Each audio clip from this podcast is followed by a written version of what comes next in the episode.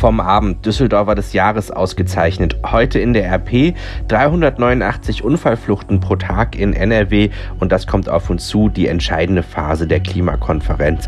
Es ist Dienstag, der 10. Dezember 2019. Der Rheinische Post Aufwacher.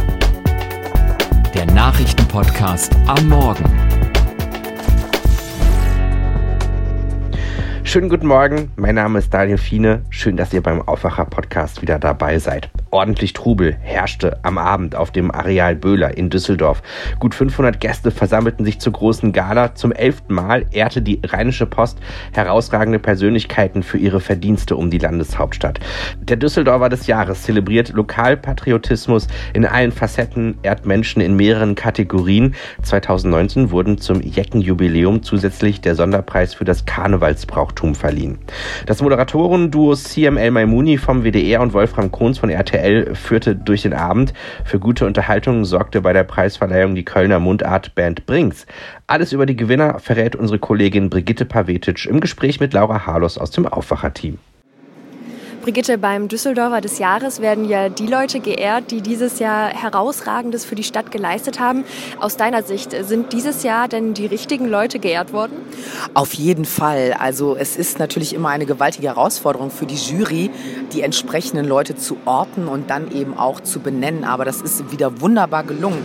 Also wir haben zum Beispiel Christoph Ingenhofen, ein international renommierter Architekt, der Großes geleistet hat und auch für die Stadt Düsseldorf Wesentliches geleistet hat, der heute hier geehrt wird. Wir haben äh, ein Lebenswerk für Wilfried Schulz, Schauspielhausintendant, René Heinersdorf, auch ein wunderbarer Theatermann, der hier zu Ehren kommt. Ähm, äh, es gibt einen Ehrenamtspreis. Also das ist wirklich großartig verteilt und äh, angemessen. Und ähm, man merkt das auch so an diesen Standing Ovations heute Abend, dass das auch beim Publikum wahnsinnig gut ankommt. Also ich glaube, die Wahl ist ganz gut getroffen. Taschentuch raus. Was war denn für dich der emotionalste Moment heute Abend? Also es gab eine wunderbare Laudatio von Hugo Egon Balder, der ja auch vieles ist, ja, Theatermann, Schauspieler, Produzent, Moderator, der hat unglaublich viel gemacht auch. Und der ist ja eng befreundet mit René Heinersdorf, der heute Abend für Kultur ausgezeichnet wurde. Und ähm, der hat in seiner Laudatio im Grunde war der wahnsinnig witzig und äh, hat das so ein bisschen aufs Korn genommen, das Ganze, was sehr amüsant war. Also es war einen natürlichen Taschentuchmoment, aber eigentlich eher zum Lachen. Und das ist sehr herzerfrischend, ja, äh, was da abgelaufen ist. Hat mir sehr gut gefallen. Es kennen ja vielleicht nicht alle unsere Hörer den Düsseldorfer des Jahres. Äh, sag uns mal kurz, wieso ist dieser Preis eigentlich für die Landeshauptstadt so wichtig? Ja, das mache ich sehr gerne. Es ist so, ähm, dass natürlich in Düsseldorf so viele interessant spannende Leute wirken, die dazu beitragen, dass diese Stadt ein gutes Renommee hat, ein gutes Image hat. Ähm, auch Christoph Ingenhofen hat sich ja jüngst in einem großen Interview in der Rheinischen Post dazu geäußert, was Düsseldorf ausmacht. Also äh, diese ähm, Nahbarkeit, die Grundfreundlichkeit, die Lebensfreude. Also wirklich ein wunderbarer O-Ton, den er da gegeben hat, der das sehr gut trifft. Also wir haben spannende Leute in dieser Stadt, die auf allen möglichen Ebenen performen und dass die zu Ehren kommen und das seit elf Jahren, das ist eine wichtige Sache, eine bedeutsame Sache für die Stadt und wenn nicht wir, wer dann? Also wir machen es und das ist toll und das sollten wir auch weitermachen und es bringt sehr viel Freude. Das merkt man an den Reaktionen des Publikums und schon am roten Teppich und auch an der Feier wahrscheinlich später noch. Vielen Dank, Brigitte. Ja, gern geschehen. Und viele Fotos von der Gala Düsseldorfer des Jahres gibt's in der Zeitung und auf RP Online. Bundeskanzlerin Merkel hat sich sehr zufrieden mit den Ergebnissen des Ukraine-Gipfels in Paris gezeigt.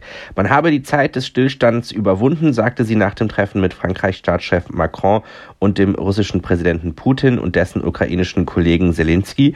Es seien realistische Dinge vereinbart worden.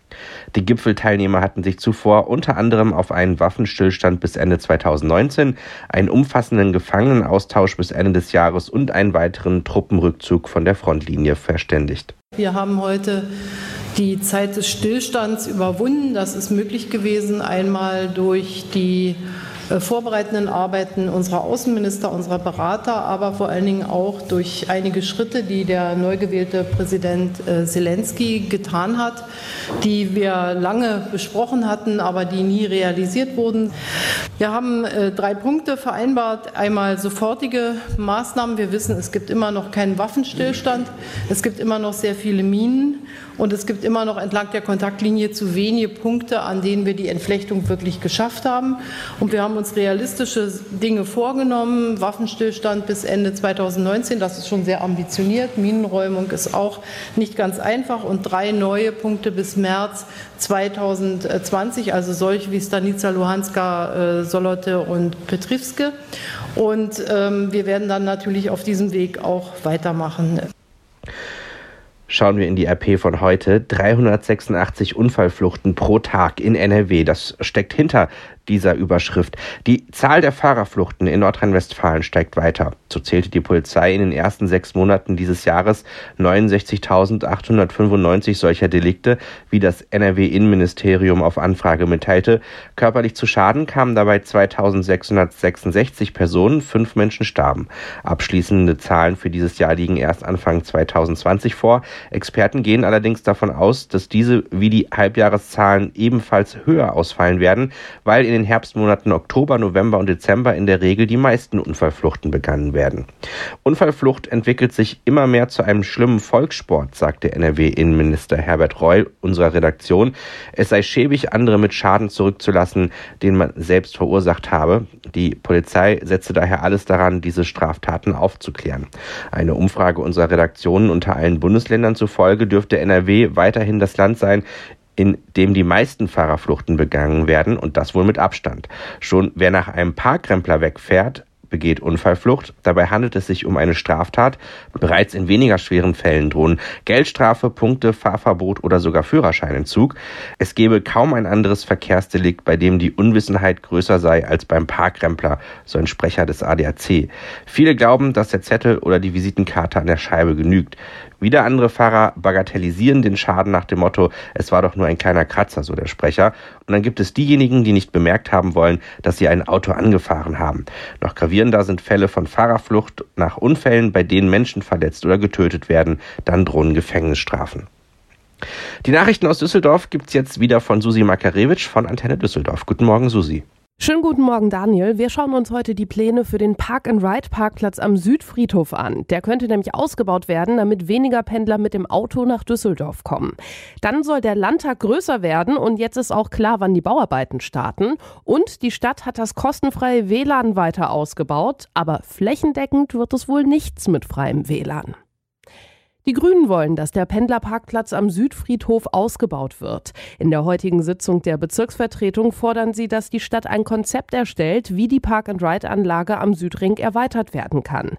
Hintergründe hat Dennis Lieske für Antenne Düsseldorf. Der Parkplatz am Südfriedhof ist unter der Woche fast immer voll. Die Grünen wollen, dass die Stadt prüft, ob weitere Stellflächen geschaffen werden können. Außerdem fordern sie die Einrichtung einer Mobilitätsstation mit Leihrädern und Ladebuchsen für Elektrofahrzeuge. Aus Sicht der Grünen hat die Anlage großes Potenzial, weil im Berufsverkehr vom Südfriedhof aus alle fünf Minuten eine Straßenbahn zum Hauptbahnhof fährt. Die Stadt plant im Moment unabhängig davon mehrere neue P&R-Anlagen. Im kommenden Jahr allein sollen in Gerresheim, Wersten und an der Messe über 1000 neue Stellplätze eingerichtet werden. Der Zeitplan für die Erweiterung des Landtags steht fest. Der Bau soll in drei Jahren starten. Das geht aus Unterlagen hervor, über die die Bezirkspolitiker auch heute Nachmittag sprechen. Angebaut werden soll auf den beiden Parkplätzen neben dem Rheinturm. In den Gebäuden sollen 400 Büros und mehrere Sitzungssäle entstehen. Im Moment sind viele Landtagsbeschäftigte noch quer über die Stadt verteilt. Bevor gebaut werden kann, sollen im nächsten Jahr aber erstmal ein Architektenwettbewerb und eine Bürgerbeteiligung stattfinden. Wir Düsseldorfer profitieren auch von dem Anbau. Der Bereich um den Landtag soll umgestaltet werden. Unter anderem werden neue Bäume gepflanzt sowie neue Wege und Grünflächen angelegt. In Düsseldorf wird es kein flächendeckendes kostenfreies WLAN geben, aber in städtischen Gebäuden können wir seit neuestem überall kostenlos im Netz surfen. Die Stadt hat das Angebot ausgebaut. Dezernent Andreas Meyer-Falke ist bei der Stadt für den Bürgerservice zuständig und meint, die WLAN-Situation in Düsseldorf sei schon jetzt gut. Natürlich kann man es ausbauen, aber die Frage ist eben immer, ist das noch nötig? Es gibt ja im Internet eine schöne Seite, wo man alle WLAN-Punkte äh, sehen kann. Und wenn man sich den Stadtplan von oben anguckt, ja, es ist nicht hinter jedem Baum im Grafenberger Wald ähm, ein Router, aber selbst da findet man äh, Anbieter in der Nähe, die ein öffentliches WLAN anbieten. An über 100 Standorten wie Ämtern, Museen und der Touristeninformation in der Altstadt kann jetzt kostenlos gesurft werden. Und soweit der Überblick aus Düsseldorf. Mehr Nachrichten gibt es immer um halb bei uns im Radio oder auf antennedüsseldorf.de. Schauen wir auf die Themen des Tages. Bei der Klimakonferenz in Madrid beginnen heute die Gespräche auf Ministerebene und damit die entscheidende Phase.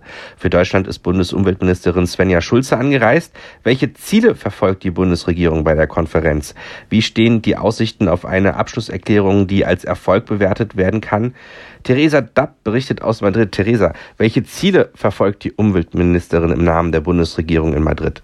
Schulze hat heute ihren ersten offiziellen Auftritt hier und sie wird sicherlich für das Klimapaket Werbung machen, das die Koalition gerade verabschiedet hat, obwohl Umweltschützer ja ziemlich darüber schimpfen.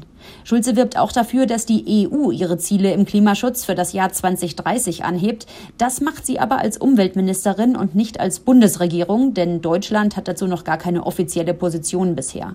Und sie will auch danach schauen, dass in die Regeln für den weltweiten Klimaschutz keine Schlupflöcher rein verhandelt werden, sodass die Länder nicht schummeln können. Ziel der Konferenz ist es ja, konkreter festzulegen, was genau für besseren Klimaschutz getan werden soll. Gelingt das? Kann man schon sagen, in welche Richtung es geht? Das kann man noch nicht sagen, nein. Es geht in diesem Jahr hier konkret vor allem um eine Frage, nämlich wie man sich im Ausland Klimaschutz kaufen kann. Also, dass zum Beispiel Deutschland in Indien Solaranlagen bezahlt und die eingesparten Treibhausgase zählen dann für Deutschland. Dann darf natürlich Indien sich das nicht auch anrechnen, sonst würde man ja doppelt zählen und die Rechnung ginge nicht auf. Das ist ein super kompliziertes Thema, aber es ist auch echt wichtig und bisher ist noch gar nicht klar, ob es da eine Lösung gibt oder ob man nächstes Jahr noch weiter verhandeln muss.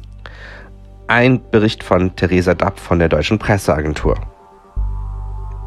Massive Streiks und Großdemonstrationen. Frankreich steht heute ein neuer Massenprotest gegen die geplante Rentenreform bevor.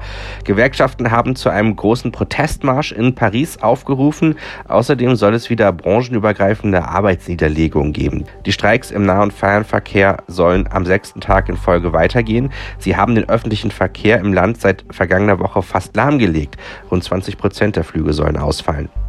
Hier ist das Wetter für das Rheinland. Heute ist es vor allem grau und windig. Mehr als 6 Grad erwarten wir nicht. Dazu ist es bedeckt und der Wind kommt vor allem in Richtung Feierabend hinzu. Zum Start in den morgigen Mittwoch können wir uns dann wieder auch auf leichten Regen einstellen. Das war der Rheinische Postaufwacher für heute. Mein Name ist Daniel Fiene. Habt noch einen guten Tag.